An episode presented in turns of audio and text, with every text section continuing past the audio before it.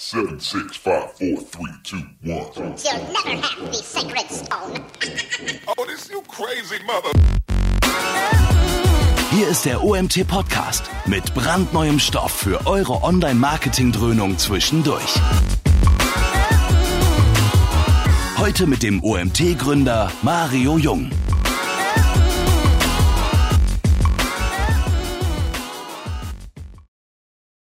Ja, ich wünsche euch ja, einen wunderschönen Tag und ja, wir sind im nächsten Webinar. Ihr seht schon im Hintergrund den Gero. Wir haben heute das Thema Voice Search. Wir haben dieses Thema relativ häufig in den letzten Webinaren in Diskussionsrunden als Frage irgendwie mal aufgegriffen und vor circa drei oder vier Monaten kam aus dem Club der Ruf, ähm, wie wäre es denn mal mit einem ganzen Webinar zu dem Thema? Und mir ist spontan Gero eingefallen, weil ja fast auf jeder Konferenz, auf der ich unterwegs bin, wo das Thema behandelt wird, ist Gero einer der Speaker, die auch, wie ich eben im Vorgespräch schon gesagt habe, so ein bisschen die Sau durchs Dorf tragen. Und ich weiß halt, dass seine Vorträge relativ cool sind und dementsprechend habe ich mir, ähm, ja, bin ich sehr glücklich darüber, dass Gero heute da ist. Und also erstmal, Gero, herzlich willkommen. Und moin, moin. Moin, moin, genau. Wir, wir, hören raus, ein Hamburger Junge. Wir hatten diese Woche schon mal ein Webinar, nee, war das diese Woche, letzte Woche, Freitag ein Webinar mit einem Hamburger und da haben wir schon angekündigt, dass der nächste kommen wird. Ähm, ja, dann habe ich nur ein, zwei Kleinigkeiten vorab, bevor ich übergebe. Denkt dran, ihr könnt Fragen über den Chat stellen für die Neuen unter euch, die noch, gar, die noch nie dabei waren beim OMT. Bitte Fragen über den Chat. Wir werden am Ende eine kleine QA-Runde machen und ja, das war es eigentlich schon. Es war gar nicht zwei Punkte. Es war nur ein Punkt. Gero, ich überlasse die Bühne dir. Ich wünsche dir viel Spaß und wir hören uns am Ende wieder. Ja, vielen Dank, Mario, und hallo an die Leute, die ich jetzt nicht sehen kann, aber die irgendwo da draußen ähm, vorm Web sehen. Ähm, ich freue mich sehr, dass ich etwas über mein Steckenpferd-Thema derzeit ähm, Voice Search erzählen kann. Ähm, wie Mario auch sagte, bin ich dafür relativ viel unterwegs, aber da es den einen oder anderen geben mag, der mich noch nicht kennt, nur ganz kurz ähm, zur Vorstellung.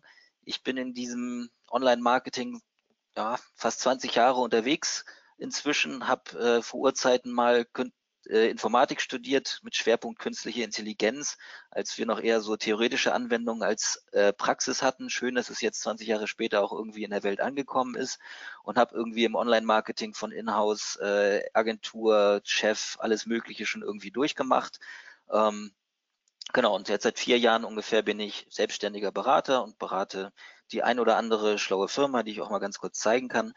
Ähm, ja, man kann mich buchen für alles Mögliche, wovon ich Ahnung habe. Ich will aber gar nicht über mich reden, sondern über das Thema Voice Search. Ähm, für viele ist das so ein, ich sag mal, Zukunftsthema oder so ein Rocket Science Thema. Ähm, die können sich das irgendwie gar nicht vorstellen, dass man mit Geräten äh, redet oder es fühlt sich extrem unnatürlich an. Ähm, wie man aber in diesem ähm, Bild sieht, wir haben noch alle gelacht bei Star Trek, als äh, Scotty da in, in den Computer reingesprochen habe. Aber ich wage zu behaupten, dass wir eher die Generation sind, die für, äh, für die Zukunft eher komisch sein wird, weil eine, so, ein, so ein Stück Plastik durch die Gegend schieben oder so eine Schreibmaschine bedienen, um ins Internet zu gehen, wird in der Zukunft äh, wahrscheinlich nicht mehr die äh, gängigste Methode sein. Ähm, warum ich zu dem Schluss komme, ist, es gibt durchaus den ein oder anderen Vorteil, ähm, Computer oder Maschinen mit seiner Stimme zu bedienen. Das ist fällt einem relativ leicht. Man muss im Wesentlichen nur reden können. Man kann seine Hände äh, für andere Dinge benutzen. Man kann die Aufmerksamkeit sonst wohin ähm, tragen. Und in aller Regel äh, reden die Leute auch wesentlich äh, schneller, als sie tippen können.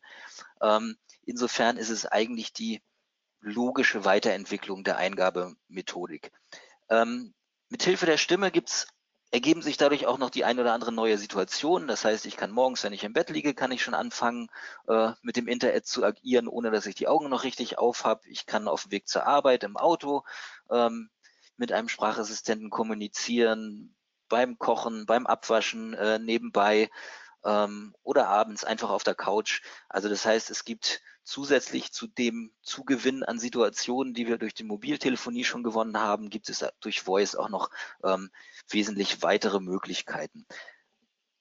Zudem ähm, gibt es auch eine Menge neuer Nutzer, die dazukommen. Das sind zum einen Leute, die noch nicht schreiben können, das heißt die ganz jung ähm, sind schon in der Lage, das Internet zu bedienen, auch wenn sie zum Teil noch gar nicht wissen, ähm, dass es das Internet ist.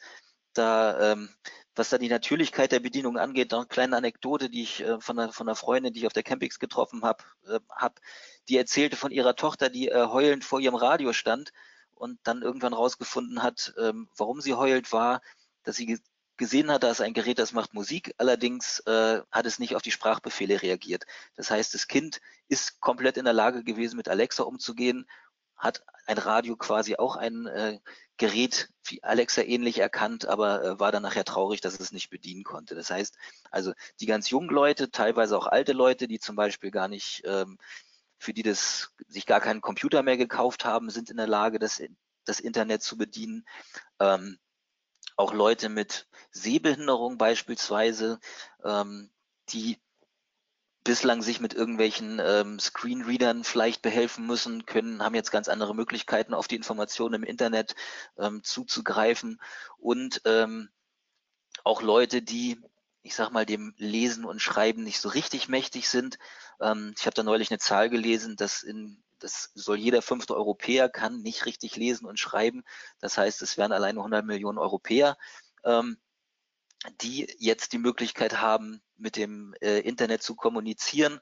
Das Wall Street Journal geht da sogar noch einen Schritt weiter und äh, sagt quasi, die nächste Milliarde Internetnutzer ähm, wird das Internet vor, vorrangig mit der Stimme bedienen und äh, ruft sogar das, das Ende des Tippens auf. Soweit möchte ich nicht gehen. Ich glaube nicht, dass äh, eine reine Sprachbedienung ähm, in absehbarer Zeit das Tippen oder das Bedienen per Maus oder Touchpad ähm, ersetzen wird. Ähm, aber ich glaube, dass eine ganze Menge Leute dazukommen und dass es auch für uns immer normaler sein wird, äh, mit Hilfe der Stimme ins Internet zu gehen. Ähm, wenn man sich die Ver allein die Verbreitung der Re Geräte anguckt und ähm, der Amazon Echo Dot war jetzt zweite Jahr in Folge das meistverkaufte Produkt auf Amazon überhaupt, ähm, dann haben wir jetzt schon eine Marktdurchdringung erreicht, wofür äh, andere Geräte wie Smartphones oder Radios oder, oder Fernsehgeräte einfach eine viel längere äh, Zeitspanne gebraucht haben. Smartphone war es irgendwie die bis jeder zweite Amerikaner ein Smartphone hat, hat es irgendwie sechs, sieben Jahre gedauert. Beim, äh, bei den Sprachassistenten haben wir es nach zwei, drei Jahren schon hinbekommen. Und auch die kommerziellen Anwendungen werden nach den Prognosen ähm, immer weiter zunehmen. Ähm, zum Thema Voice Commerce ähm, spreche ich am, am Freitag auch auf der Cooks Digital oder ähm, im Anschluss kann man mich auch fragen. Ich, ich, ich habe dazu noch den einen oder anderen Termin, wo ich dazu explizit was sagen werde. Ähm, aktuell sieht es allerdings noch so aus, ähm, dass die allermeisten Leute das, die Voice Search oder die Sprachbedienung des Internets äh, vor allem auf ihr Mobiltelefon nutzen.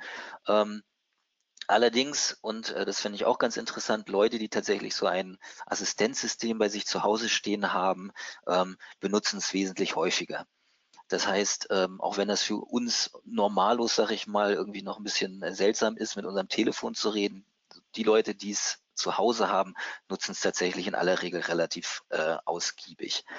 Ähm, ja, aber das ist, ist gerade ein aktueller Ausschnitt und ich hatte tatsächlich das Glück, auf einer AI-Konferenz in London diesen jungen Herrn kennenzulernen. Ähm, der saß etwas unscheinbar neben mir und ich wusste gar nicht, wer es ist, bevor er auf die Bühne ging. Und er gab mir so ein bisschen wann immer man über, über Voice Input oder über Voice Search redet, so ein bisschen die Vision mit, dass man sich etwas freimachen sollte, einfach in Geräten zu denken.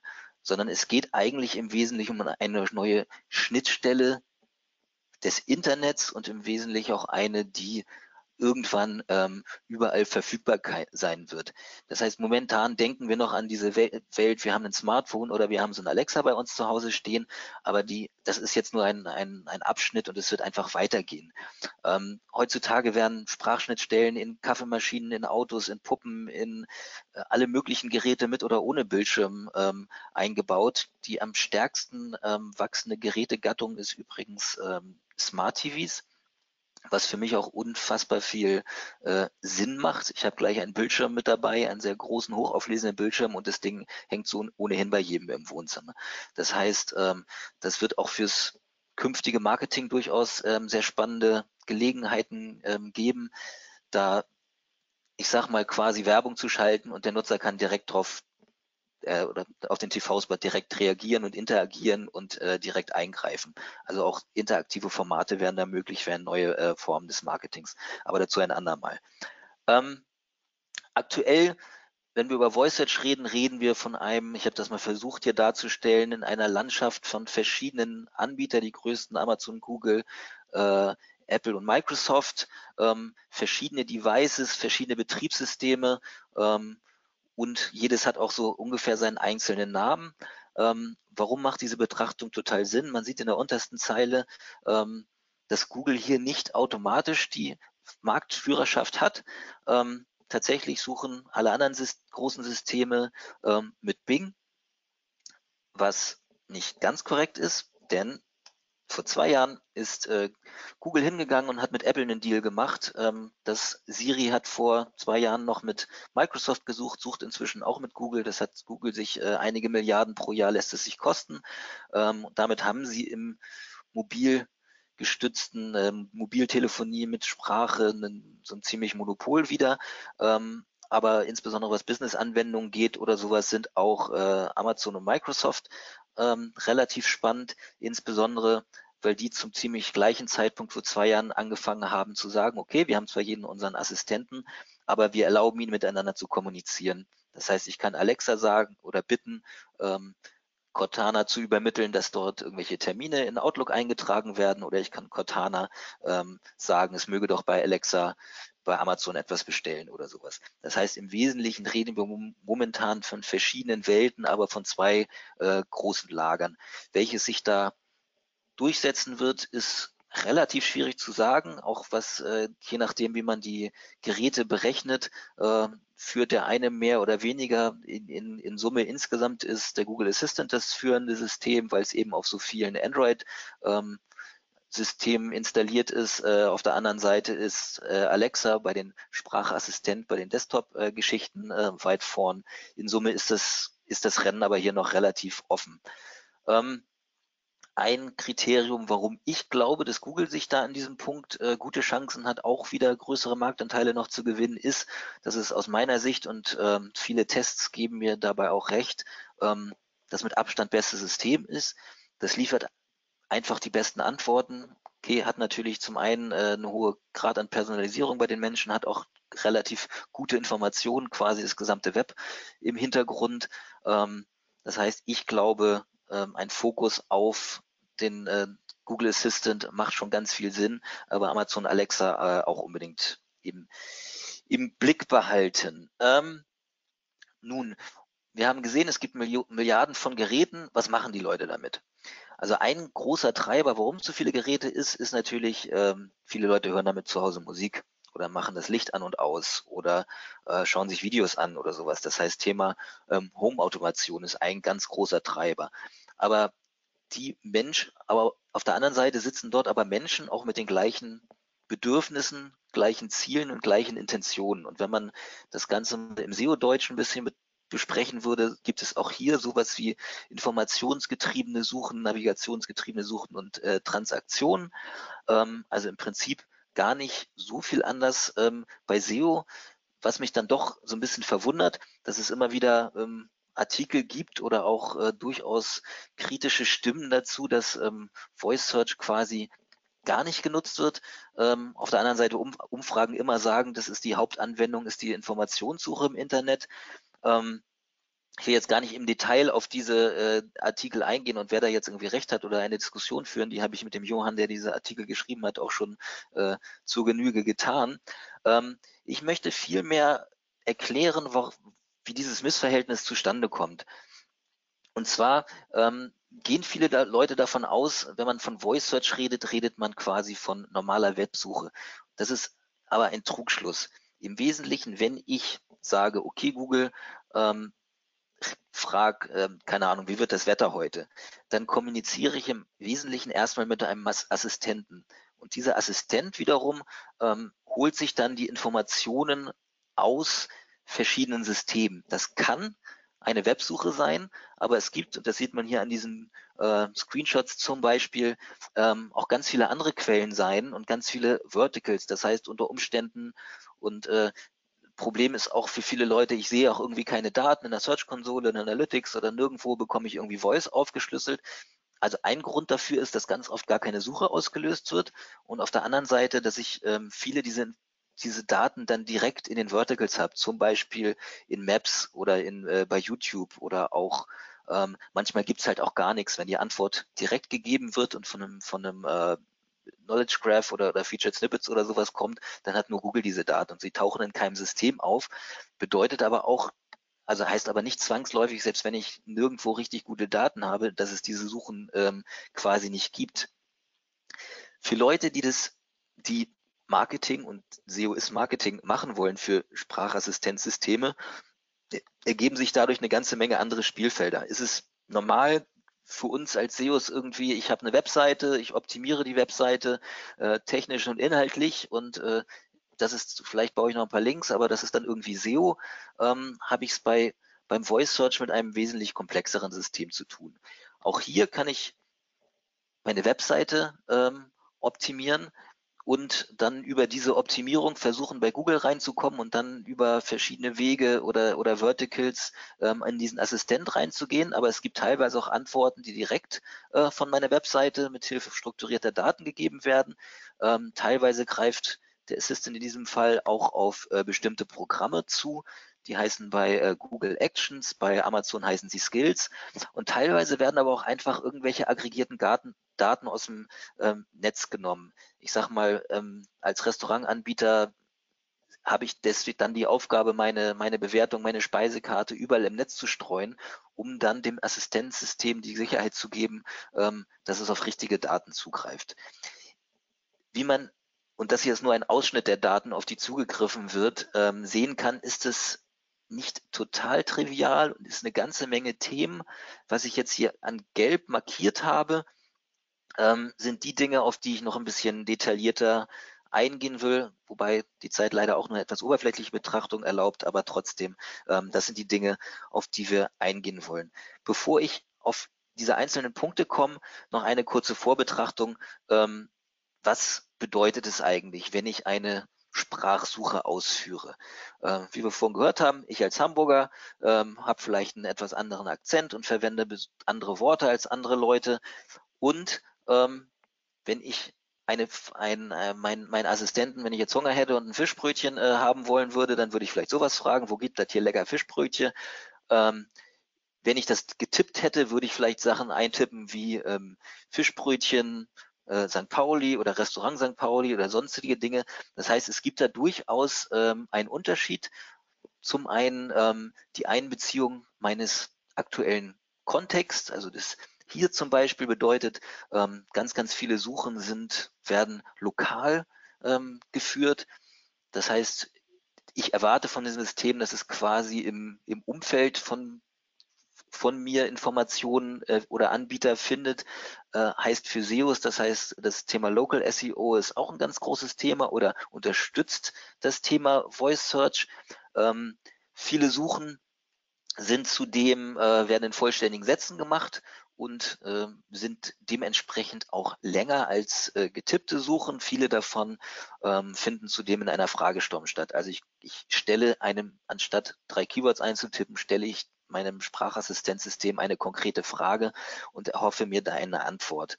Das Thema Fragenoptimierung ähm, will ich jetzt nicht im Detail ähm, hier besprechen. Das äh, werdet ihr wahrscheinlich in eurer Zeit schon oft genug gehört haben und wisst auch, dass es da diverse Tools, W-Fragen-Tools gibt, wie Answer the Public äh, zum Beispiel, wo man rauskriegen kann, was die Leute ähm, bei Google eintippen, um dann Inspirationen zu kriegen, welche Fragen sollte ich vielleicht ähm, in meinem System oder auf meiner Webseite irgendwie beantworten.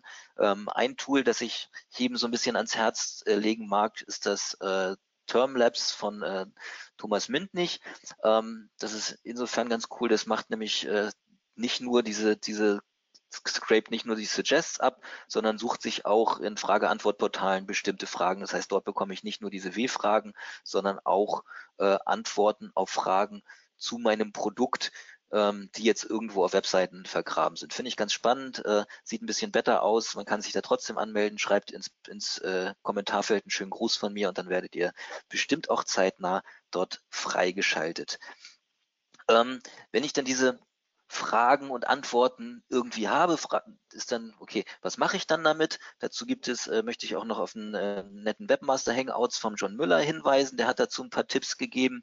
Ähm, zum Beispiel wäre eine Möglichkeit, ich sage mal, ich habe ein Produkt und dort äh, kann ich dann die Produkteigenschaften ähm, stichpunktartig beschreiben, aber ich könnte auch quasi eine optimierte Zusammenfassung machen, so Beschreibung zu meinem Produkt oder Fragen, folgende Kunden hatten, also Kundenfragen beantworten und solche Dinge. Das heißt, wenn ich solche Inhalte dann bei mir auf meine Produktübersichten oder meine Pro Produktdetailseiten äh, drauf machen würde, habe ich dann die Möglichkeit, dass mein äh, Sprachassistent diese Antwort zu einem Produkt auch ähm, direkt geben kann. Unterstützend tut es, äh, wenn man dann äh, strukturierte Daten einsetzt, das heißt nicht nur seine Produkte auszeichnet, aber auch es gibt da äh, äh Markups für, für Question and Answers und, und FAQ-Pages, äh, die man verwenden kann.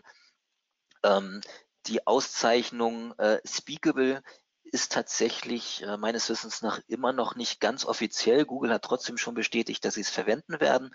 Ähm, das heißt, ich kann einzelne Blöcke in, auf meiner Seite als äh, vorlesbar oder als besondere äh, vorlesbare Geschichte ähm, dort markieren. Das heißt, ich habe, macht auch zum Beispiel ganz viel Sinn, ich habe, wenn man jetzt eine Informationsseite macht, dann eine Zusammenfassung über die Inhalte ähm, als, als Speakable zu markieren und dann ist es möglich, dass ich diese, wenn jemand eine konkrete Frage hat, dann mit dieser Zusammenfassung ähm, als Antwort genannt werde. Ich habe euch mal ähm, einen Case mitgebracht, um das mal so ein bisschen ähm, mehr, nicht nur in der Theorie, sondern nach einem Beispiel zu zeigen, was es bedeuten kann, Inhalte in eine sprachoptimierte, vorlesbare Form zu bringen. Ähm, das ist jetzt hier ein, ein äh, Portal, da geht es um die Bedeutung von Namen. Ähm, und links sieht man das alte Template. Dort wurde dann eher so stichpunktartig gesagt, okay, woher kommt jetzt der Name Gero? Was ist die Bedeutung Zusammensetzung? Äh, beziehungsweise ist das da für jemanden, der ein Display hat oder wer da optisch drauf guckt, ist das relativ gut und übersichtlich äh, zu erfassen. Für ein zum Vorlesen allerdings ist es extrem ungeeignet. Nun, was haben wir gemacht?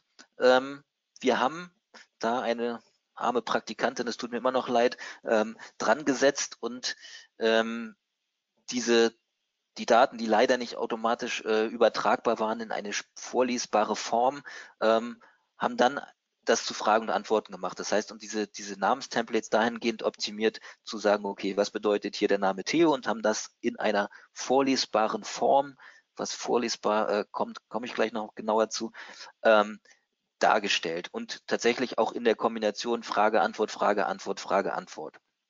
Was ist passiert?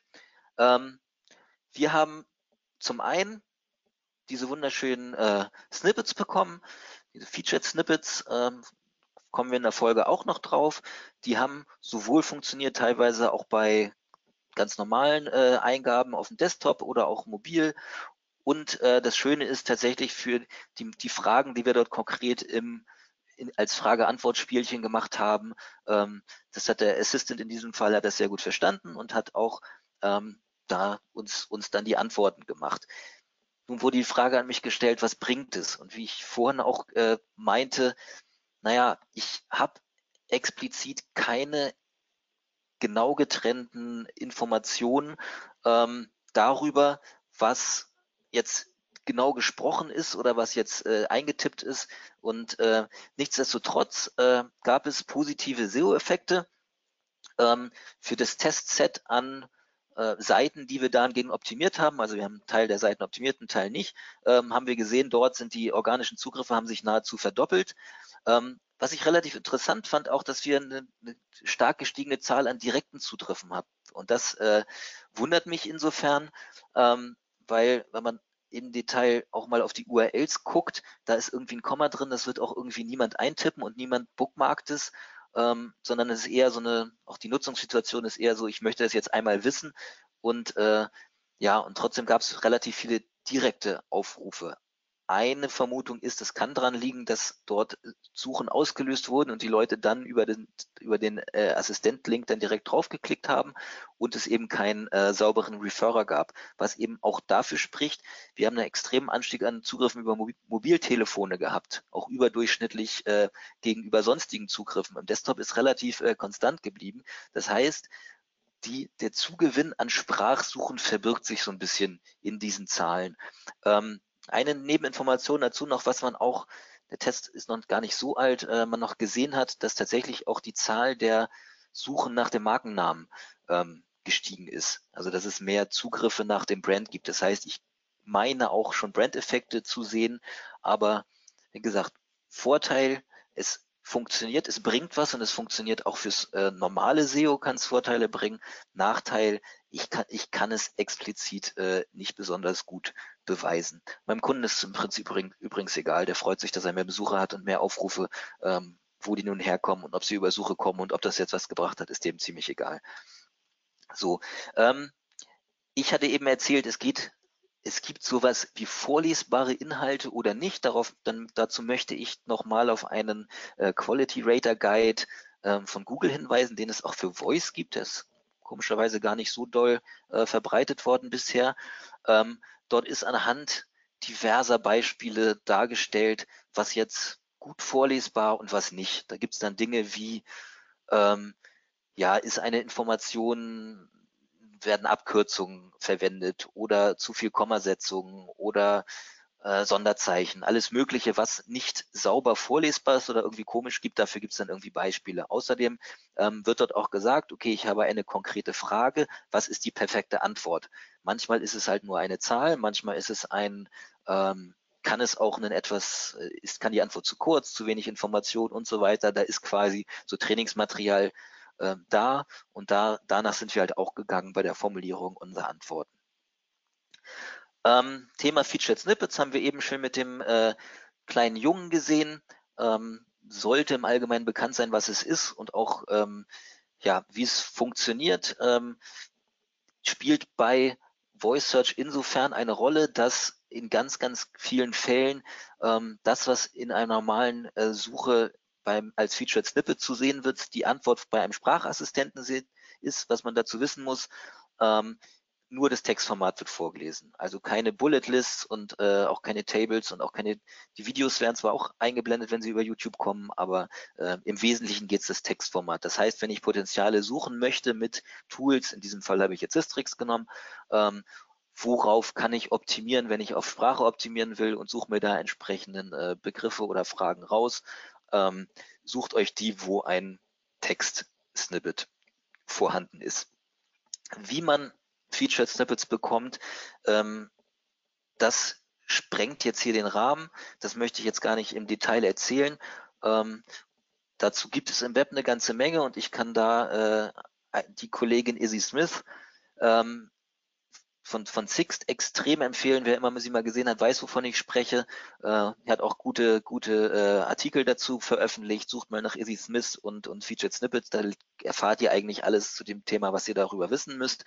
Ähm, deswegen ähm, nur im, die, für euch die Information, das, das Textformat wird oft vorgelesen und äh, befasst euch damit, wenn ihr für Sprache optimieren wollt. Ein Punkt, der den ich dazu noch ähm, beitragen möchte, weil er auch viel zu oft zu kurz kommt. Die Leute optimieren dann irgendwie und freuen sich, hey, wir haben irgendwie Featured Snippets und gucken dann auch, die Leute klicken tatsächlich auch auf Links darunter.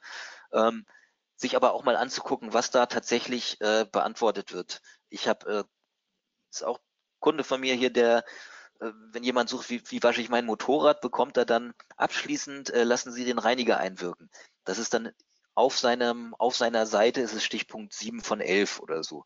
Ähm, das heißt von mir auch den Tipp, Featured Snippets bekommen ist das eine. Auf der anderen Seite ähm, da auch eine sinnvolle Antwort liefern, ähm, ist durchaus mal hilfreich oder durchaus sinnvoll, sich da mal mit zu beschäftigen und sich das mal anzugucken, was da wirklich genannt wird. Äh, ansonsten ist es halt für die eigene Marke, glaube ich, auch nicht so unglaublich toll, dass wenn dir dein ein Sprachesystem das vorlesen würde, die Webseite luis.de behauptet, äh, abschließend packen sie einen Reiniger an, dann denkst du auch, was, was, was haben die denn für Reifen geraucht? Ähm, das, das ist nicht so ganz normal. Das heißt, den Tipp, äh, beschäftigt euch mit den Featured Snippets auch dahingehend, dass ihr die optimiert. Ähm, eine, eine Zusatzinfo dazu, ähm, wenn man an dem entsprechenden Absatz, der dort verwendet wurde für das Featured Snippets von seiner Webseite, ähm, dort etwas verändert, dann packt das Ding in der Search-Konsole mit URL-Überprüfung, dann ist es meist innerhalb von weniger Minuten bis zu einer Stunde ähm, ist dieses Snippet dann aktualisiert an der Stelle. Das heißt, das kann äh, auch was bringen. Ihr könnt dann relativ live oder relativ schnell darauf äh, dran rumarbeiten. So viel zum Thema Optimierung des, der eigenen Webseite, des eigenen Contents, Auszeichnung mit strukturierte Daten, Optimierung auf Featured Snippets.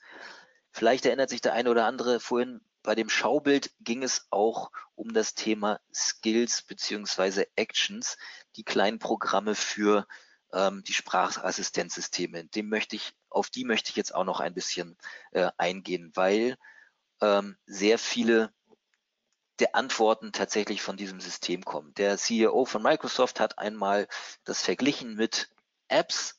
Ähm, ein Stück weit gebe ich ihm recht, ein Stück weit auch nicht. Äh, auch viele Dinge beim Skill-Marketing ähm, sind ähnlich wie beim, äh, beim App-Marketing. Äh, allerdings gibt es auch den einen oder anderen Unterschied. Ähm, und zwar ähm, ist anders als bei Apps, muss ich, da muss ich im Wesentlichen vorab wissen, was für eine App nutze ich, muss danach suchen, muss sie runterladen, muss sie äh, installieren äh, und kann sie dann verwenden. Ähm, bei Skills gibt es wiederum aber zwei verschiedene Wege. Es gibt zum einen die Möglichkeit, einen Skill direkt anzusteuern. In diesem Fall öffne Vorname. Der Vorname wäre dann der Skillname. Äh, oder ich habe die Möglichkeit, ähm, beim Sprachassistenten eine konkrete Frage zu stellen bin wieder bei diesem Namenbeispiel zu bleiben, woher kommt der Name Gero? Und in dem Fall macht dann sowohl Google als auch der äh, Alexa machen es von Zeit zu Zeit, wenn sie sich sicher finden, sie, sie haben einen relativ guten äh, Anbieter eines Skills, dann würden sie Folgendes machen, würden dann sagen, sofern sie die Frage nicht selbst beantworten können, rede doch mal mit Vorname und öffnen dafür öff, oder sage dafür öffne Vorname. Das heißt, ich habe zusätzlich zu dem, wie ich normalerweise Marketing für, meinen, für meine äh, Sprachanwendung machen würde, die Möglichkeit, ähm, Nutzer zu kriegen mit einer ungeordneten, einer un, unbestimmten äh, Intention. Ähm, auch das ist Voice Search, beziehungsweise ist das quasi so die Kunst auch des, des neuen SEOs. Jemand, oder es wird auch die Regel sein, dass Leute mit etwas Ungerichtetem äh, an, an äh, Amazon oder an Google herantreten und eine Frage haben. Und wenn man dann als Anbieter mit seinem, äh, mit seinem Skill genannt wird oder mit seiner Action, ähm, dann bekomme ich quasi neue, neue Besucher und neue Nutzer äh, quasi für quasi, quasi für lau. Und das wird die Kunst sein, ähm, da ein guter Anbieter zu werden und sich da gegenüber anderen ähm, voraus ein, einfach abzugrenzen. Ähm, jetzt möchte ich im, im Folgenden einmal darüber gehen, was kann ich machen, ähm, gute Skills zu machen. Ich habe auch noch ein paar Beispiele ähm, und wie kann ich quasi Skill SEO machen. Ähm, eine Geschichte ist, das ist eigentlich ziemlich ähnlich wie bei der App Store Optimierung. Ich muss, ich habe so in dem in dem Skill Store habe ich so eine Landingpage ähm, und dort sollte ich ja mein Skill relativ so gut ich kann irgendwie darstellen. Ich habe ein hübsches Icon, ich kann, äh, sollte mir sehr viel Mühe geben, ähm, zu überlegen, was ist der Titel meines, äh, meines Skills. Man muss halt denken, der muss nachher aktiviert werden. Die Leute reden direkt mit dem geschickt und müssen es ständig sagen. Und wenn ich jetzt äh, mein, mein Skill heißen würde, äh, keine Ahnung, Blumenladen Schmidt, äh, Test-Skill, dann würde der Nutzer immer sagen, öffne jetzt Blumenladen Schmidt Testskill 1, 2, 3 ähm, und dann, äh, das ist etwas sperrig. Also man sollte das schon so machen, insbesondere weil ich auch in Kombination direkt Fragen stellen kann und einen Befehl mitgeben kann, dass ich in dem Fall vielleicht sagen würde, Alexa fragt Blumenladen, äh, Blumenladen äh, Schulz, ob sie noch Rosen im Angebot haben. So, das heißt, da ein bisschen Hirnschmalz reinstecken oder auch zu überlegen, ähm, wie das im, im Deutschen grammatikalisch ähm, funktioniert, ähm, da saubere Sätze zu bringen. Ich kann auf der Seite auch angeben, wie, wie aktiviere ich diese Fragen, natürlich eine Beschreibung, Bewertung, auf die ich natürlich auch reagieren kann und insbesondere in den Kommentaren findet sich ähm, zum jetzigen Zeitpunkt noch unglaublich viel wertvolles äh, Informationen. Ich habe ganz viele Skills gesehen, die auch sehr schlecht bewertet wurden, wo die Leute sich beschwert haben, das funktioniert nicht. Ähm, das ist auch ganz normal, weil wir sind noch bei einem, also Menschen sind noch nicht unglaublich erfahren, auch in der Entwicklung solcher Systeme. Und die, die Leute sind eigentlich auch relativ tolerant. Sie helfen, anstatt zu sagen, nur alles ist doof, geben sie dir auch, sagen sie, liest man ganz oft, hey, das gibt, ist eigentlich eine ganz tolle Idee, aber macht mal das und folgendes. Das heißt, da irgendwie den, den Input aufzunehmen, ähm, kann auch ein ganz, ganz guter Tipp zu sein. Ähm, irgendwann noch, noch sind diese Skill Stores nicht unglaublich voll, das heißt noch relativ übersichtlich in manchen Kategorien, aber auch dort wird es irgendwann eine Art wie Ranking geben ähm, und da gehe ich davon aus, dass das sich ähnlich verhält wie das beim, bei der App Store Optimierung. Das heißt, ich werde sowas haben wie, wie oft wird irgendwas benutzt, oder also das heißt, dass die meistverwendeten Skills dann ganz oben stehen werden oder äh, bestimmte gefeaturete Skills. Ähm, der Anbieter, in dem Fall Amazon oder Google, werden durchaus mitkriegen, wie oft wird etwas äh, genutzt und wie erfolgreich wird irgendwas genutzt. Ähm, dass das mitgelesen ähm, wird, das kriegt man, wenn man mal sowas entwickelt hat, relativ gut mit, ähm, weil man bekommt man auch ständig Alarme, wenn man zum Beispiel eine hohe Fehlerrate hat oder eine hohe Abbruchrate oder bestimmte Dinge nicht funktionieren, dann bekomme ich quasi von Google die Information, Achtung, verbessere mal dein Produkt. Also die kriegen schon relativ gut mit, ob der Nutzer zufrieden ist mit dem, was man macht oder was man ähm, tut. Und natürlich ist auch irgendwie der, der Wert äh, ganz entscheidend. Wenn irgendwie nur, wenn ich irgendwas habe, was irgendwie nur Spaß ist, dann wird es wahrscheinlich eher nicht außer in der Kategorie äh, Spaß äh, auftauchen, sondern dann, dann wird es für keine ich sag mal, informationsgetriebene Frage oder für keine, keine ähm, kommerziell getriebene Frage nachher auftauchen. Und genau, Thema Nutzerzufriedenheit ist durchaus messbar. Ähm, hier auch ein, ein Zitat, das ich jetzt nicht als Screen äh, vorbereitet habe, aber von dem äh, Entwick Entwickler des Google Assistant, mit dem ich in London gesprochen habe, der meinte, dass ähm, Klicks eigentlich oder dass Websuche unfassbar langweilig ist, weil die einzigen Signale, die ich habe, sind wesentlichen Klicks. So, ich kann sehen, der Mensch klickt von A nach B und das ist irgendwie alles, was ich habe. Maximal kriege ich irgendwie noch eine Scrolltiefe oder sowas mit, aber ich habe irgendwie nicht mehr. Und ähm, bei einem Sprachsystem hat äh, die, die Maschine im Hintergrund einfach viel mehr Informationen über den Nutzer, ähm, um rauszukriegen, was ist, äh, ist, ist was ist bei dem gerade los? Ist die, ist er zufrieden mit der Nutzung? Ähm, die Beispiele, die er verwendet hat, man kriegt, also die Maschinen kriegen schon mit, wenn im Hintergrund geflucht wird oder sowas oder wenn die Leute irgendwie abgelenkt sind.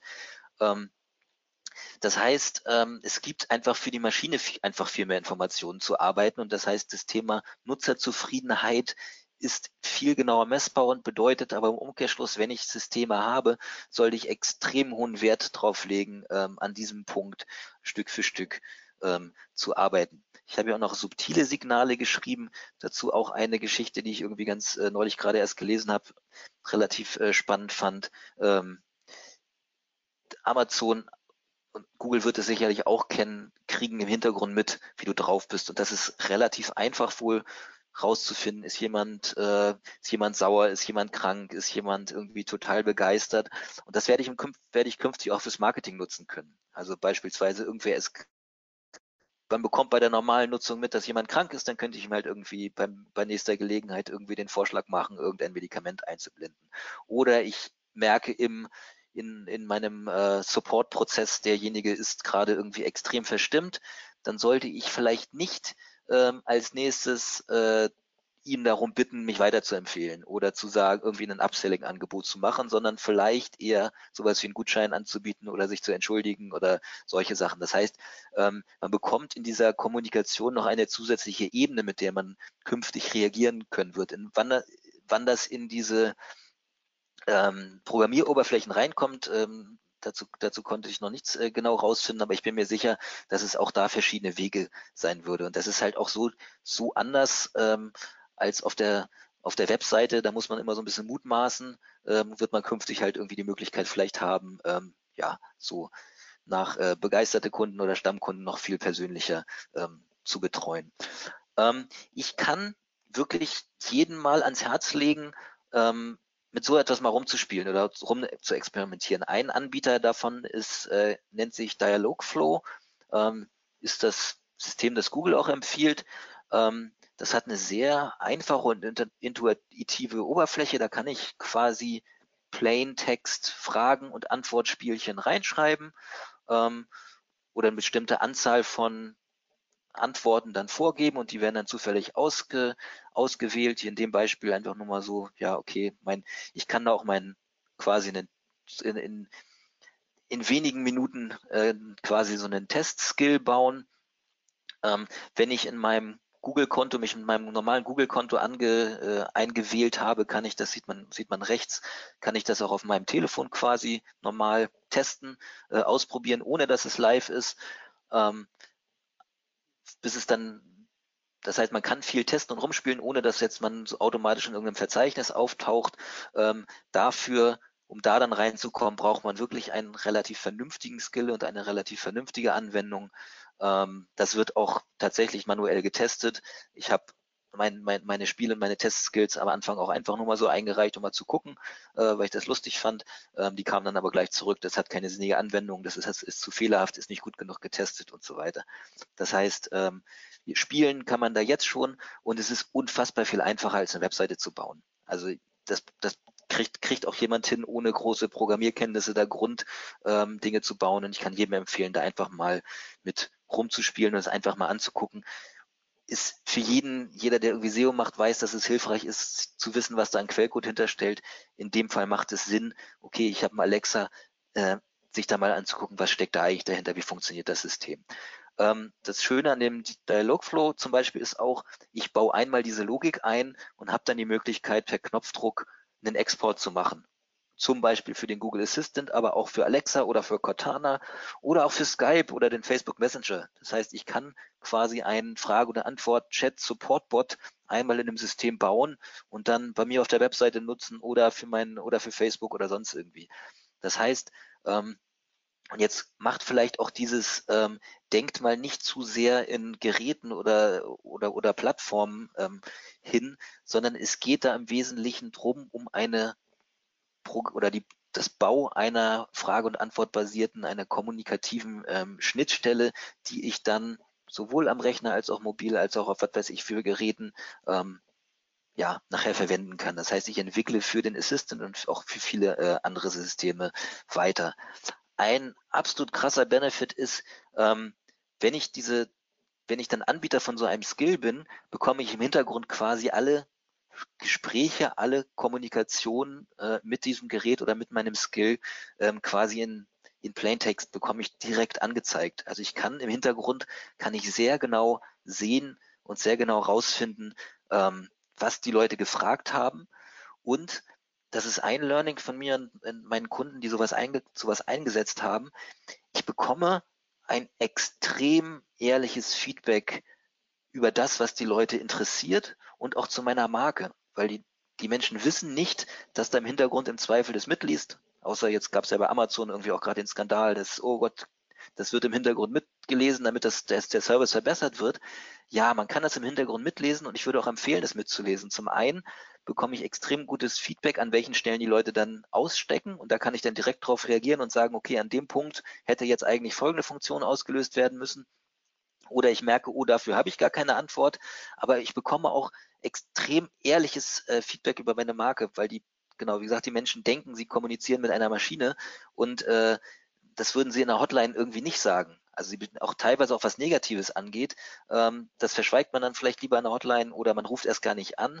Aber wenn die Menschen denken, sie äh, äh, diskutieren oder sie reden mit deinem Produkt oder mit deiner Marke, dann sind sie sehr ehrlich dabei. Und da kriegt man sehr viel gute Informationen raus, auch für die Verbesserung der Webseite zum Beispiel. Das heißt, ich habe auch mit Kunden sowas gebaut, ähm, ohne dass da jetzt eine große Nutzen hinter war, dass wir sagen, okay, wir wollen jetzt da irgendwie riesig äh, versuchen, neue Nutzer zu abzugreifen oder irgendwie eine große Nutzung zu erreichen, sondern einfach nur zur Verbesserung des eigenen Services und zur Verbesserung des eigenen Supports. Und da kommt echt viel, viel äh, Gutes bei raus. Ähm, man, es gibt auch die Möglichkeit, und das ähm, solche, solche Actions ähm, bei Google zumindest zu bauen, ohne dass ich sie überhaupt aktiv bauen muss. Ähm, das sind dann die sogenannten Content-Based Actions. Das heißt, wenn ich jetzt an, angenommen Anbieter eines Podcasts bin oder äh, einer Newsseite oder Rezepteseite oder sowas, dann muss ich ähm, gar nicht viel tun, außer mich, äh, außer meine, meine, meine Seite mit äh, entsprechend strukturierten Daten auszuzeichnen äh, und dann über das und dann bei äh, Google sich quasi anzumelden an, oder dafür. Beziehungsweise wenn ich als News-Anbieter da bin, dann bin ich dann teilweise schon automatisch drin, da muss ich eher Opt-out machen. Ähm, aber das heißt, da muss man nicht mal einen eigenen Skill bauen und die gesamte Logik dahinter, lies mir Nachrichten vor, was ist die nächste Nachricht, weiter, Stopp, abbrechen, alles, was da so ein bisschen an, an Bedienungs ist, äh, kommt dann direkt von Google und die Quelle äh, bist in dem Fall du. Also die, die, die Informationsquelle der, der Anbieter dabei. Ähm, für wen das, wer jetzt in diesem Bereich unterwegs ist, äh, der Link dazu ist auch Achso, das ist übrigens, ich glaube, die Information, die Mario vorhin vergessen hat zu geben. Das zweite, was war, die Präsentation äh, bekommt ihr natürlich im Nachgang. Ähm, der Link ist da auch drin.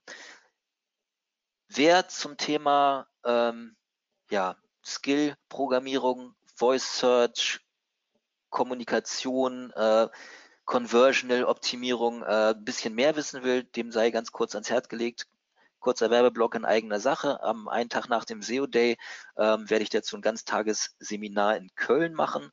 Ähm, Anmeldung ist ab sofort möglich. Wen das interessiert, sich dann den ganzen Tag ähm, darüber zu informieren und auch live in der Session einen eigenen Skill zu bauen ähm, mit Anleitungen, Hilfe, ähm, dem sei das ans Herz gelegt. Werbung aus. So, ähm, ein klein bisschen Zeit haben wir noch.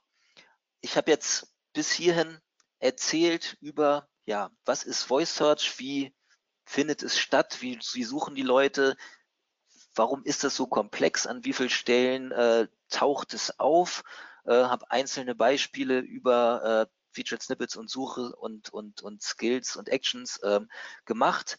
Ähm, das Problem, das ich, auf das ich aber ganz oft stoße, ist eben, weil das Thema so vielfältig und komplex ist, dass die Leute einfach nicht wissen, wie soll ich denn irgendwie anfangen. Deswegen jetzt zum Abschluss noch ein paar Charts, ähm, die einfach mal so ein bisschen erst auf äh, theoretischer Ebene und dann noch mit ein paar Beispiele zeigen sollen, wie kann ich denn an sowas rangehen und bei dem Voice Search oder Voice Assistant Thema mitspielen, ohne dass ich jetzt irgendwie da äh, riesige Ent Ent Entwicklungskosten äh, reinstecken muss oder äh, Dinge machen muss. Ähm, dazu einfach mal ein, einfach mal dieses, dieses Schaubild gezeigt. Ich gehe oft mit Kunden hin und sage am Anfang, wir gehen einfach mal alles durch, was ihr so macht. Was habt ihr an Produkten, was habt ihr an Kundenkommunikation, was habt ihr an Touchpoints mit den Nutzern? So, und dann einfach zu, zu schauen, was ist vielleicht wo könnte sich ein Mehrwert für den Kunden äh, oder für den Nutzer ergeben, wenn er die Sprache benutzt. Das heißt, was gibt es für Situationen, wo er zum Beispiel die Hände nicht frei hat, ähm, aber mit mir kommunizieren wollte, zum Beispiel im Auto? Oder was hat es, was gibt es für äh, Situationen, wo ähm, ja ich aber auch eigentlich eine Information auch gar keine gar keine visuelle Information dazu brauche und sie einfach so beantworten kann. Das wären dann Cases, die kann man dann über Voice äh, machen, aber wiederum andere bietet es dann halt keinen Mehrwert. Das heißt, in so einem, in so einer Touchpoint Journey kann man dann gucken, an welchen Punkten spielt es eine Rolle oder könnte es eine Rolle spielen und findet manchmal teilweise Klein- und Kleinstanwendungen, ähm, die schon sehr gut funktionieren können und äh, die aber auch äh, ohne, ohne dass man dafür ganz viel tun, äh, ganz viel tun muss. Man muss einfach nur eine Sache gut machen und die, die einfach besser machen. Ähm, habe dazu einen, habe ich jetzt nicht als Beispiel dabei, aber Dominus Pizza beispielsweise hat bei sich eine Sache eingeführt. Ähm, das System kennt dich, man ist da auf der Webseite registriert, ähm, hat auch seine Lieblingsbestellungen, also Lieblingspizza da hinterlegt. Man kann quasi mit einem Satz sagen, ähm, Alexa, bestell meine Lieblingspizza. Und alles andere wird im Hintergrund äh, erledigt. Das, das Login mit dem Konto besteht schon, die Abwicklung, die Bezahlung funktioniert alles in dem, äh, funktioniert alles in dem Skill. Ist an dieser Stelle gegangen, okay, was auch in, in diesem Schema zu bleiben, okay, Kunde möchte eine Bestellung machen, braucht er dort zu dringend etwas Visuelles? Nein, weil das macht man normalerweise auch am Telefon. Und an der anderen Seite, wie kann ich es ihm eigentlich noch viel einfacher machen? Und zwar, indem ich diese ganzen unsinnigen Dinge, die ich übers Telefon nicht transportieren kann, schon automatisch im System vorhalte. Normalerweise muss ich immer, ja, sagen Sie mir Ihre Telefonnummer oder ja, und bitte was bestellen Sie. Und selbst wenn da in, in der Systemhistorie hundertmal dasselbe stehen hat, was da bestellt wird, muss ich jedes Mal wieder ähm, dort, dort das machen. Oder auf der Webseite, selbst wenn ich da irgendwie vorherige Bestellungen, ich habe immer ganz viel System. Also das ist jetzt eine Anwendung und ähm, die Zahl, von der ich nicht weiß, ob sie stimmt, das hat derjenige, der es gebaut hat, auf der SMX behauptet, dass die inzwischen äh, jede, jede zweite äh, Pizza wird in England inzwischen ähm, mit, mit per Sprachassistent bestellt. Weiß ich nicht, aber selbst wenn es nur 15 Prozent werden, dann ist es auf jeden Fall äh, ziemlich heftig. Und es ist einfach nur ein Beispiel, wo eine relativ einfache Geschichte logisch weitergedacht wurde und am Ende vereinfacht wurde. Ein Beispiel, das ich auch äh, immer recht schön finde, zusätzlich oder alternativ zum, zu einem normalen Newsletter macht MyDeals was ganz Nettes, hat auch einfach ein Skill gemacht und bietet einfach seine, ähm, ja, seine Tipps des Tages ähm, auch über, auch als Skill an es ist halt eine, gibt viele Leute, die haben so ihre tägliche Routine, sie gehen entweder auf die Webseite oder sie lesen den Newsletter und da hat sich dann halt MyDeals gedacht, ach warum, das passt doch auch total ganz gut. Und jetzt, äh, man sieht das auch an den, an den, an den äh, Kommentaren dazu. Die Leute lieben es wirklich und teilweise waren auch Kommentare, dass sich die Newsletter jetzt abbestellt haben, weil das viel praktischer ist, dass ich jetzt auf dem Klo oder, oder beim Abwasch oder wo auch immer ähm, mir quasi die Tipps des Tages holen kann, morgens beim Frühstück, ähm, ohne dass ich dafür irgendwie mein Handy in die Hand nehmen muss oder dass ich den, oder dass ich äh, auf eine Webseite gehen muss oder wie auch immer. Das heißt, auch hier eine einfach ein, ein Thema, das ich sowieso schon mache, ein klein Stück vereinfacht, kann eine sinnvolle Anwendung sein. Oder ich habe etwas und kann mein Produkt zum Beispiel wieder verbessern. Jetzt hier Fitbit, die machen jetzt irgendwie Fitnessarmbänder und ähm, diese, diese Freeletics-App, die mal irgendwie von der Zeit total gehypt wird, da hatte nämlich einen riesen Nachteil. Ich musste mal das Handy in die Hand nehmen und die nächste Übung freischalten. Die haben zum Beispiel eine, eine Lösung per Sprachassistent gemacht. Und dann kann ich beim Yoga machen oder beim Turnen oder was auch immer ich da tue, ähm, muss ich, muss ich gar nichts mehr tippen oder muss ich gar nichts bedienen. Auch das ist total ein super Kaufargument dann zu sagen, anstatt dass ich diese App nutze, äh, nutze ich doch einfach mein normales Fitbit-Armband mit einem, äh, mit dem Sprachassistenzsystem. Es gibt davon äh, von, von Lego-Baukästen, äh, wo dann, dann den kleinen Kindern Geschichten damit erzählt werden. Es gibt Spiele, die ähm, wo, wo, wo gleich ein Assistant quasi einen Mitspieler ersetzt und so weiter. Also auch die Kombination aus Real World und äh, und dem System äh, kann, kann einen Mehrwert bringen oder einfach wieder in dieser, dieser Einfachheit der Dinge gedacht. Äh, einfach mal eine, eine tagtägliche Situation genommen. Was gibt es denn, ähm, ja, was gibt's heute zum Mittag? Gibt in äh, unzählige Büros auf der Welt, die, wo dann äh, arme Praktik, Praktis dann irgendwelche Speisezettel einsammeln und abtippen oder und dann irgendwie ins Intranet stellen.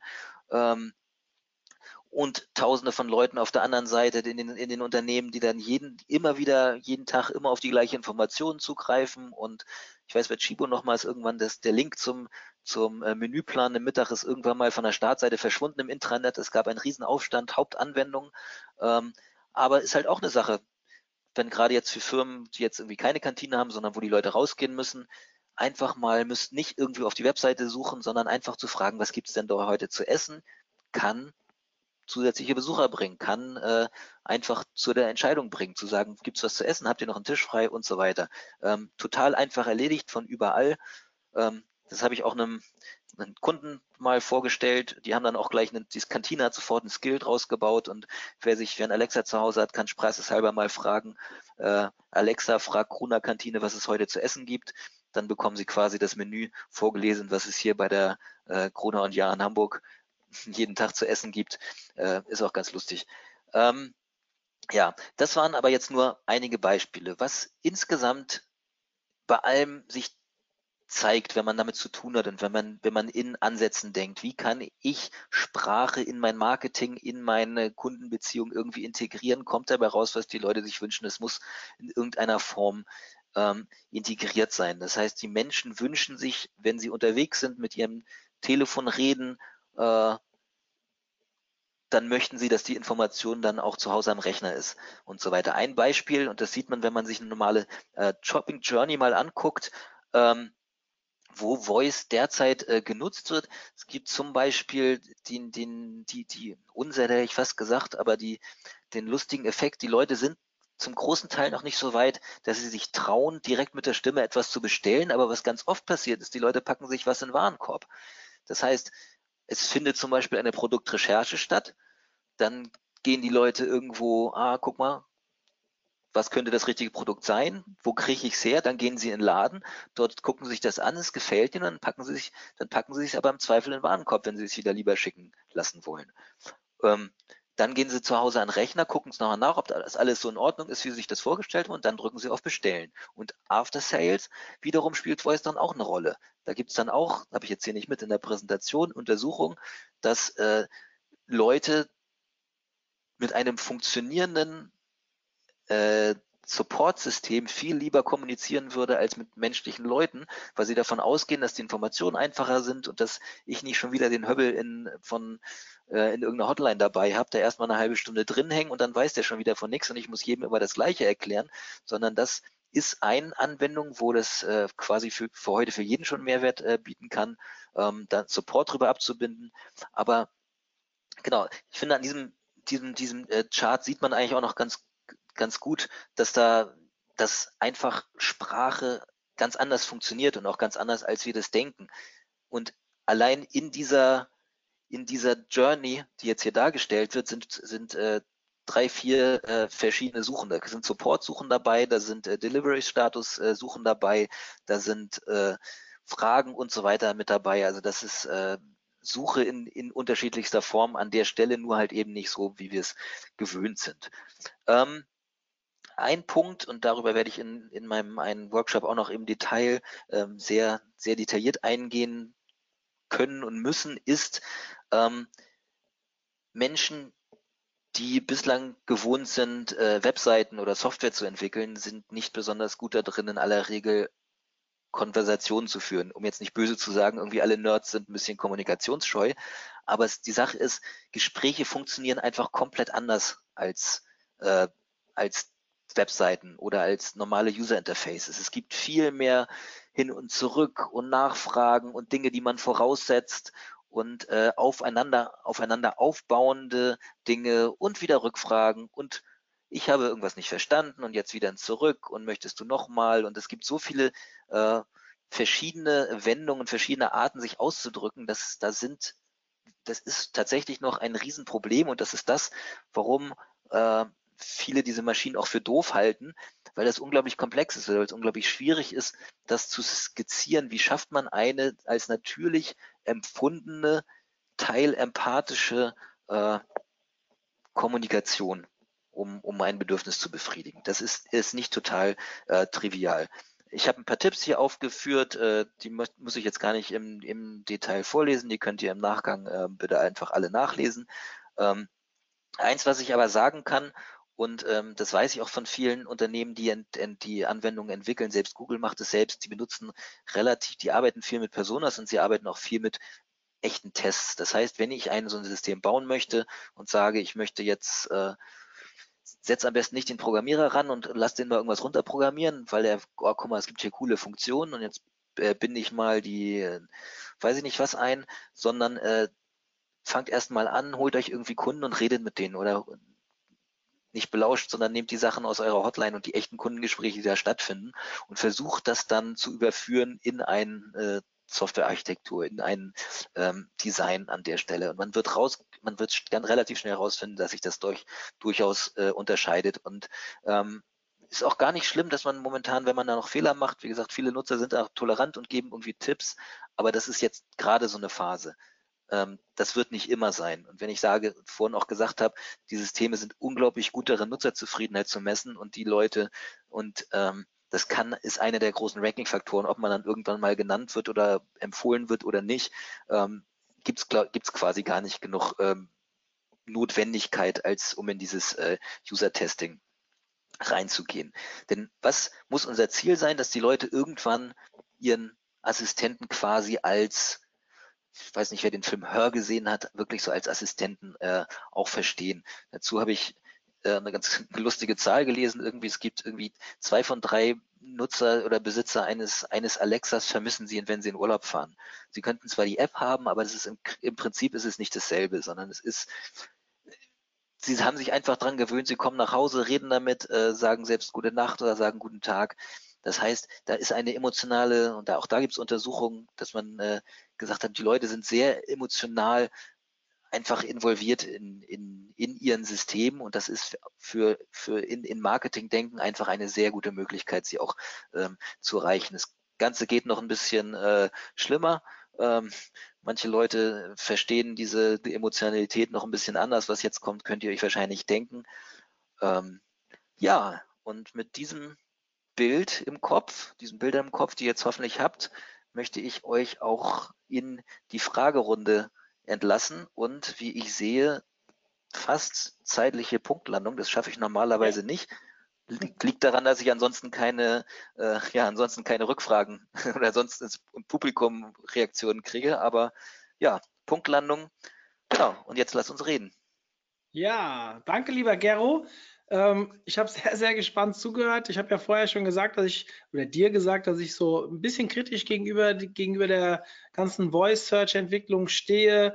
Ähm, du hast aber ganz viele Punkte gesagt, die extrem viel, extrem mit meiner Meinung matchen. Also äh, es gibt ja ganz viele, die über Voice Search reden und sagen, das ist das nächste große Ding.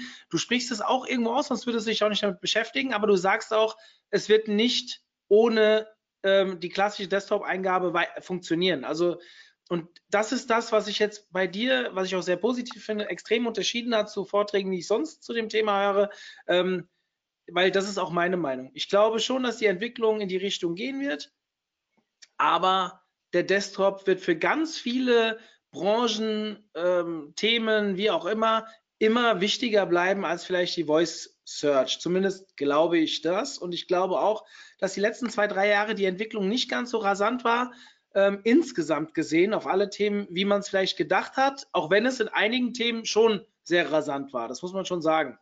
Ähm, bevor wir da vielleicht drüber diskutieren, mein Appell an euch da draußen, es ist, sind schon ein, zwei Fragen reingekommen. Ihr könnt mir Fragen stellen. Gero hat es während seinem Vortrag schon gesagt, die Präsentationsunterlagen, die bekommt ihr. Ähm, du hast einen Link zur Verfügung gestellt, beziehungsweise du kannst es auch mir schicken und wir können es unter die Aufzeichnung setzen. Zweite Frage beantwortet. Wir haben aufgezeichnet und ja, ihr könnt es nochmal anschauen. Bevor wir jetzt in die Fragen gehen, gebe ich euch die Zeit, Fragen noch zu stellen und ich habe einen kleinen Hinweis oder äh, sonst seid ihr es gewohnt, dass ich an der Stelle ein neues Webinar ähm, vorstelle. Mache ich nicht, weil das nächste Webinar ist erst Ende Mai. Dann könnt ihr selbst mal reinschauen, weil nächste Woche OMR, danach habe ich tatsächlich mal eine Woche Urlaub und das heißt, Ende Mai machen wir dann ähm, erst die nächsten zwei Webinare. Ganz spannend fand ich aber, wie hochsensibel, und ich habe immer noch nicht gesagt, was ich jetzt eigentlich sagen will, wie hochsensibel diese Sprachgeräte sind, weil während deinem ähm, Vortrag ist bei mir hier im Büro meine A-Punkt sechsmal angesprungen. Ah, und das finde ich krass. Das finde ich total krass. Und da gibt es ja diesen, das, diesen Joke, den hatten wir, glaube ich, vor einem Jahr mal in einem Webinar, dass halt theoretisch jemand bei dir anrufen kann. Du hast einen Anrufbeantworter an, also wer benutzt heute noch normale Anrufbeantworter, aber meine Eltern haben tatsächlich noch einen. Und theoretisch kann ich über den Anrufbeantworter sagen, Alexa, öffne mal die Tür. Mhm. Und das finde ich krass, wenn ich weiß, die sind im Urlaub. Gut, andererseits, jemand, der eine Alexa zu Hause nutzt, sie auch nutzt als Sprachassistent, um die, um die Tür zu öffnen, der hat wahrscheinlich keinen Anrufbeantworter mehr. Aber ja, wahrscheinlich, das finde ich, finde ich auch ganz lustig, dass du hast, ich habe das jetzt, jetzt hier nicht, nicht ein Video drin, aber es gibt da tatsächlich ein sehr gutes ähm, Case von ähm, Burger King in den USA. Die haben, die haben einen Werbespot gemacht. Ähm, wir haben jetzt leider nur 15 Sekunden Zeit und würden euch gerne alle Vorzüge des Ganz Walkers, kurz, Alexa, ja.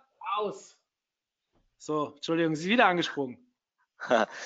okay, also hat Burger King hat wir haben nur 15 Minuten, äh, Sekunden Zeit für diesen Spot und wir können euch nicht alle Vorzüge des Whoppers ähm, nahebringen, deswegen machen wir das jetzt so. Okay, Google, what is the Whopper Burger? Und dann sind, lustigerweise springt bei mir jetzt auch das Telefon gerade an, ähm, dann sind überall im Land, äh, in Amerika sind dann die, diese Home Assistant angesprungen und haben angefangen, die Wikipedia-Einträge vorzulesen.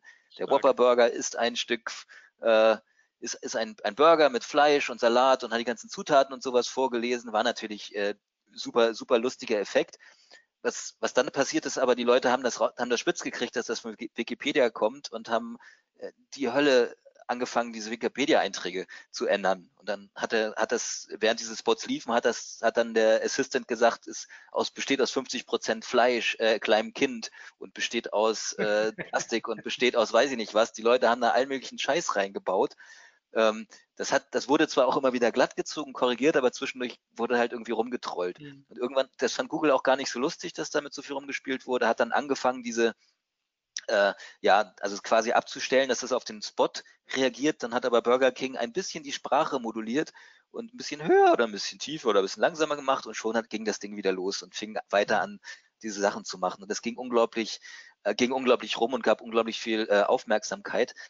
Das heißt nicht, dass das jetzt ich als, als besondere tolle Marketinganwendung empfehle, aber ich finde, es zeigt ein eine extrem großartige Marketing-Chance der Zukunft. Ich habe einen TV-Spot und dann habe ich direkt die Möglichkeit, darauf zu reagieren und zu konvertieren. Und ich muss nicht irgendwie eine Telefonnummer mir merken oder ich muss nicht irgendwie einen, von mir aus eine Webseite eintippen oder was auch immer, sondern das ist für mich eine der absoluten Marketing-Chancen äh, der Zukunft. Entweder ich habe den Alexa direkt, ich hoffe, dein springt wieder an, direkt daneben mhm. stehen oder ich kann halt direkt mit meinem Smart TV irgendwann reden. Wie ich dann vorhin sagte, ich habe hier meinen Spot und ich kann sofort damit interagieren. Das ist eine eigentlich was, was wir seit 50 Jahren äh, drauf gewartet haben. Also immer diese, ganz gerade diese aufmerksamkeitsstarken Medien wie TV oder, oder auch eine, eine Plakatwand oder sowas, sobald ich dann eine, eine Sprachschnittstelle oder POS äh, da quasi mit dran baue, ähm, kann ich, kann ich sofort mit dem, mit dem Kunden an der Stelle, wo die Aufmerksamkeit generiert ist, ähm, zu, in, zu interagieren. Ist das selbstverständlich? Ja. Gut. Cool, irgendwie das auch anzutriggern. Ähm, ich weiß, die Leute sind gerade nicht so, gut, da haben sie den Fernseher nicht an, über irgendwas und dann einfach was bestellen. In der Werbung. Ja, also, also ich, ich habe das beim, also das, da kann ich tatsächlich empfehlen, mich mal zum Thema Voice Commerce zu hören. Ähm, es gibt sowohl äh, Display-Overlay-Ads im Handy, die quasi voice-sensitiv sind. Das heißt, ich sehe eine Werbung, wenn es mich interessiert, kann ich dann direkt eine Kommunikation damit machen und das redet dann mit mir und gibt mir zusätzliche Informationen. Das heißt, ich muss nicht nur, der Banner muss ja normalerweise alles machen, muss Aufmerksamkeit generieren, er muss überzeugen, er muss zum Klicken, zum Animieren und so weiter und so weiter. Mit, mit voice-sensitiven Anzeigen habe ich die Möglichkeit quasi, das mir alles abzufragen. Also erstmal nur Aufmerksamkeit und dann subtil, wenn es mich interessiert, dann gehe ich in die Kommunikation und dann bin ich quasi in diesem Overlay-Banner die ganze Zeit unterwegs und kann es dann bis hin zu einem Anruf oder bis zu einer Bestellung oder sowas ähm, das Spielchen irgendwie weitertreiben. Und ja, natürlich werden die Fernseher auch das Programm dann an dem Punkt unterbrechen, wenn ich zusätzliche Informationen haben will. Oder ich kann es parallel machen. Ich hatte lustigerweise das ZDF hatte während der WM einen Alexa-Skill nebenbei. Da konnte man quasi live Daten abfragen. So die Laufleistung der Spieler oder keine Ahnung, wo spielt äh, Thomas Müller oder wer ist denn die Nummer sieben und all solche Sachen waren im Hintergrund. Das wusste man nur nicht, weil die einen Fehler gemacht haben. Sie haben es nicht im Fernsehen eingeblendet, sondern nur auf ihrer Webseite beworben, ihren Skill. Das heißt aber auch da, wenn wenn wenn wenn es jetzt so um Interaktivität zwischen äh, Fernsehen und dem Internet quasi geht, ist ja alles, was bisher da passiert, unfassbar drollig irgendwie. Dann gibt es da irgendwie mhm. irgendeinen Mitarbeiter, der da dran gesetzt wird und aus Twitter vorliest oder irgendwelche Facebook-Nachrichten, die sie bekommen haben am Ende der Sendung. Und dann schimpft sich das Fernsehen, hey, wir sind so mörderinteraktiv. Aber wenn man das einfach mal ein bisschen weiterdenkt, was es da an Möglichkeiten gibt, direkt an Interaktion ähm, dann, dann, dann mit oder als Zusatzinformation zu seinem Programm anzubieten, dann sind wir da, glaube ich, lange noch nicht äh, da, wo wir, wo wir mal hin sollen. Also es gibt, ich ach, ich bin so, bin so überhaupt kein Gamer, aber irgendwer, der Julian Cordes hatte mir irgendein so Computerspiel mhm.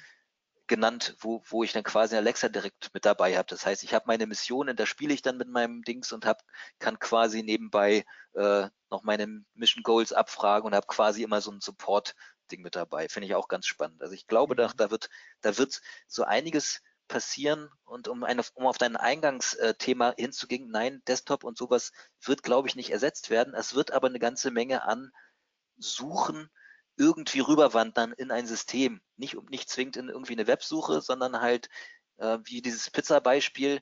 Äh, kann sein, dass dann ein Teil aus Teil von, von Website-Besuchen dann in dem Assistenten landet oder ein Teil von Telefonanrufen in dem Assistenten landet. Aber so war es auch beim, äh, bei dem Mobile Shift genauso. Ich sage nur Beispiel MyTaxi, dann irgendwie die, da sind auch teilweise Sachen, die vom T, da hat auch die Websuche nach Taxen hat überhaupt nicht gelitten, obwohl MyTaxi inzwischen ein Drittel aller äh, Taxianfragen beantwortet. Ähm, aber da sind halt aus anderen Kanälen, zum Beispiel aus dem, vom Telefon, ist das dann dahin gewandert, weil es einfach viel einfacher ist, als zu sagen, ich bin jetzt hier und hier, auf so einen Knopf zu drücken, wo schon GPS drin ist und zu sagen, jetzt komm her. Und ich glaube auch in dem Zusammenhang wird es Suchen und, und, und Information oder Bedürfnisbefriedigung geben, die wir jetzt äh, bislang nicht in der Websuche gesehen haben, die aber auch da sind, ja. Ja, ich finde es spannend. Ähm, genau das, was ich sagen wollte, war, dass es nicht unbedingt, also ja, es wird vielleicht auch ein bisschen was wegnehmen, aber es wird vor allem ein neues Suchvolumen erzeugen. Und also wir nutzen es zu Hause, gerade unsere Kinder halt viel für Hörspiele abfragen und so ein Kram. Ähm, ist ja auch eine Art von Suchsystem in dem Moment. Aber das hat man halt vorher nicht über die Websuche gesucht, sondern es wurde halt eine CD eingelegt und es ist ein neu entstandenes Suchvolumen. Ich möchte aber jetzt kurz sagen, was ich von euch wollte, ähm, bevor wir auf die zwei Fragen eingehen, die bis jetzt da sind. Ähm, und zwar, ihr wisst ja, wir liefern ähm, euch viel Content und ihr dankt uns auch immer so herzlich und ich finde das total klasse. Wir wollen es auch weiterhin machen. Und ich habe euch eigentlich noch nie um was gebeten in einem Webinar, aber heute tue ich es. Und zwar habe ich euch jetzt einen Link geschickt und wenn ihr nachher mal fünf Minuten Zeit habt, bewertet uns doch mal. Das wäre total cool. Wir würden uns total freuen. Wir haben in den letzten zwei Monaten viele Bewertungen eingesammelt, wollen noch mehr haben, weil wir leben ja auch von Öffentlichkeit und Social Proof und so weiter. Und dementsprechend eine kleine Bitte, nimmt zwei Minuten Zeit und bewertet uns mal. So, jetzt komme ich zu den Fragen. Wie ist das mit dem Datenschutz? Muss ich den User zum Beispiel informieren, dass er mit, mit einem Bot spricht? Das ist eine extrem gute Frage und äh, für mich ein ungelöstes Problem oder an vielen Stellen ein, ein äh, Problem. Ich bin kein Datenschutzexperte, deswegen kann ich es leider nicht äh, konkret beantworten, aber ja, es ist eigentlich, ist es, äh, müsste ich den Nutzer darüber informieren. Beim Besuch einer Webseite sind wir auch soweit. Ich verwende Cookies, ich track dich mit. Ich, äh, du, wenn du die Benutzung dieser Webseite, bist du damit einverstanden, dass wir dich quasi im Hintergrund verfolgen. Diese Übereinstimmung äh, muss, muss ja, wenn man ins normale Web denkt, ja meines Wissens irgendwie pro, pro Webseite irgendwie jedes Mal abgeschlossen werden. Das gibt es aber mit diesen Systemen nicht. Also rein in, in meinem Gefühl her müsste ich bei jeder Neuinstallation eines äh, Skills oder einer, einer Dienstleistung müsste ich erstmal gefragt werden, sind Sie damit einverstanden, dass wir im Hintergrund mitlesen? Ähm, findet derzeit noch nicht statt, wird auch gar nicht äh, verlangt. Kann sein, dass es in Deutschland äh, irgendwann nochmal kommt. Also es scheint diesen Datenskandal angesprochen, ähm, wo die Leute sich äh, darüber ärgern, dass äh, Amazon im Hintergrund mitliest, ähm, dass die Menschen halt wirklich noch überhaupt nicht verstehen oder wissen, dass jeder, der Anbieter irgendeines Skills wirklich alle Geräusche im Raum mitlesen kann. Und ich hatte gesagt, es gibt tolle Daten, die man rauskriegt, aber teilweise ähm, sieht man auch im Hintergrund äh, Gespräche, die einfach im Raum stattfinden, was halt äh, wenn, wenn, wenn die Anwendung nicht sauber beendet wurde. Und das ist halt, äh, also aus meiner Sicht ist da eine riesen, eine riesen Baustelle. Ähm, und ich bin sehr gespannt, insbesondere wie das in Deutschland äh, gelöst ist. Ähm, ist Datenschutz ist auch ein großes, ein großes Bedenkenthema, warum jetzt zum Beispiel Sales oder sowas noch ein bisschen äh, schwierig gemacht würden. Ich glaube aber, und das hat auch der, der Sascha Lobo relativ schön mal äh, beschrieben, dass äh, die Weltmacht Bequemlichkeit ähm, übertrifft selbst deutsche Bedenken. Das heißt, wann immer ich etwas bekomme, was mir ein Problem löst und sehr mich noch mehr Zeit auf dem Sofa verbringen lässt und irgendwas noch viel einfacher macht, dann wird mir irgendwann das Thema Datenschutz, was jetzt vielleicht noch ganz hoch gespielt wird, nicht mehr ganz so wichtig sein. Ich erinnere mich auch an Frühzeiten des Internets, wo wir oh Gott, Kreditkarteninformationen würde ich niemals ins Internet tun. Niemals. Auf gar keinen Fall. Das ist mir alles zu unsicher und wer weiß, wo das hinkommt und wer weiß da, was da irgendwie mitliest. Heute trage ich allen oder, oh Gott, nee, ich, ich bin ganz vorsichtig auf Facebook oder ich will gar nicht, dass irgendwie hier was personalisiert wird und sowas. Und naja, an manchen Stellen, äh, naja, wenn wir was ganz, was ganz Tolles dafür kriegen, ähm, ist uns das dann irgendwie doch gar nicht mehr so wichtig. Das heißt, ich glaube, in der Theorie ist es ein riesen ungelöstes Problem. In der Praxis wird gefühlt der Nutzen äh, die Geschwindigkeit der Gesetzgeber überholen. Mhm. Zweite Frage. Hallo Gero, guter Vortrag. Meine Frage, steht eine künstliche Intelligenz hinter den Voice-Assistenten und warum ist beispielsweise Siri noch so schlecht? Beziehungsweise versteht einen nicht. Ja, also ähm, die Sache ist, ist dieses, das Sprachassistenzsystem funktioniert erstmal in zwei Ebenen. Das eine ist die äh, Voice Recognition und die wird dann in, in Sprache übersetzt. Das heißt, ich habe das, was ich jetzt spreche, nimmt das System, übersetzt es in einen Text und schickt es dann an den Server. An dem Punkt kommt dann die Logik, die dann diese Antwort irgendwoher herholt ähm, und aufbereitet. Dann wird das wieder per Text zurückgeschickt an mein System und dort wird es dann wiederum vorgelesen an der Stelle.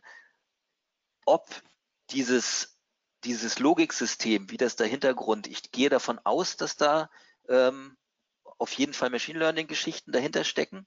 Also ganz sicher werden die damit auch trainiert, ähm, aber auch noch viel, ist auch viel manuell. Und warum Siri so doof ist, ähm, zum versteht mich nicht, die Spracherkennung ist relativ schlecht bei Apple. Liegt auch, liegt auch daran, es war mal, war, natürlich sind die irgendwie Vorreiter gewesen, aber ähm, irgendwann hat ähm, Samsung hat deren komplettes Team gekauft und hat Bixby gebaut, hat das komplette äh, Siri-Team rausgekauft bei Apple und hat einen eigenen äh, Sprachassistenten entwickelt. Ähm, das, das hat die ein paar Jahre zurückgeworfen. Und äh, ein Thema ist auch so ein bisschen, äh, ob irgendwas gut oder schlecht ist, das hängt immer auch so von, von, von Trainingsdaten ab. Im Allgemeinen werden die Systeme besser. Also mein, wenn man das häufiger nutzt, dann lernen die irgendwie mit. Mein Telefon versteht mich viel besser als andere Telefone. Ähm, mein, mein, meine Kiddies zum Beispiel, die nutzen den, den, ihren Siri ständig. Die, bei denen funktioniert, äh, funktioniert es relativ gut mit der, dass, dass sie verstanden werden. Mich versteht Siri kaum, weil ich weil ich weil ich es nie benutze auf meinem auf meinem iPad. Ansonsten habe ich ein Android. Das heißt, ich habe überhaupt gar keinen Kontakt dazu. Umgekehrt ist, was die da reinsprechen, wird von dem Google Assistant überhaupt nicht verstanden. Das heißt, ein Stück weit und da hängt eine KI hinter, ähm, die das quasi dich trainiert, die quasi dann äh, lernt, wie du redest und anhand immer mehr Trainingsdaten und auch Erlebnisdaten hat das jetzt funktioniert, was daraus gekommen ist, äh, quasi sich selbst schult und quasi ähm, weiter trainiert und personalisiert ähm, zurückkommt. Aber genau. Mhm. Ähm, ich will mal gucken, ob ihr wirklich auch noch alle geistig anwesend seid. Ähm, meldet euch doch mal gerade über den Chat, wenn jemand von euch nächste Woche bei der OMR ist. Ich bräuchte mal so einen kleines, kleinen Überblick, ob hier überhaupt welche heute anwesend sind, die nächste Woche bei, der, bei den Online-Marketing Rockstars da sind. Ich warte mal so 20 Sekunden. In der Zwischenzeit, ah, da kommt die erste Rückmeldung. Okay, die war aber negativ.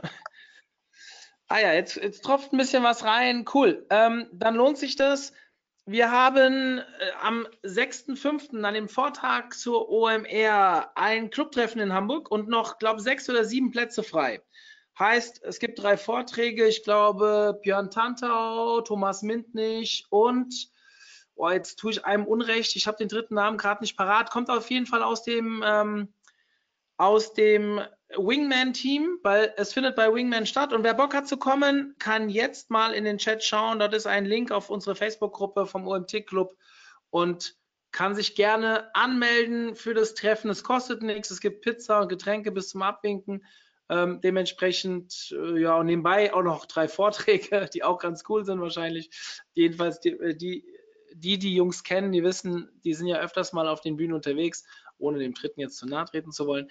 Ähm, ja, ich würde mich freuen. Ähm, ich selbst bin nicht da, aber das macht ja nichts. Ihr lernt mein Team kennen, die sind da und außerdem sind ganz viele andere coole Leute. Ich glaube, wir haben 43 Anmeldungen jetzt und 50 können kommen.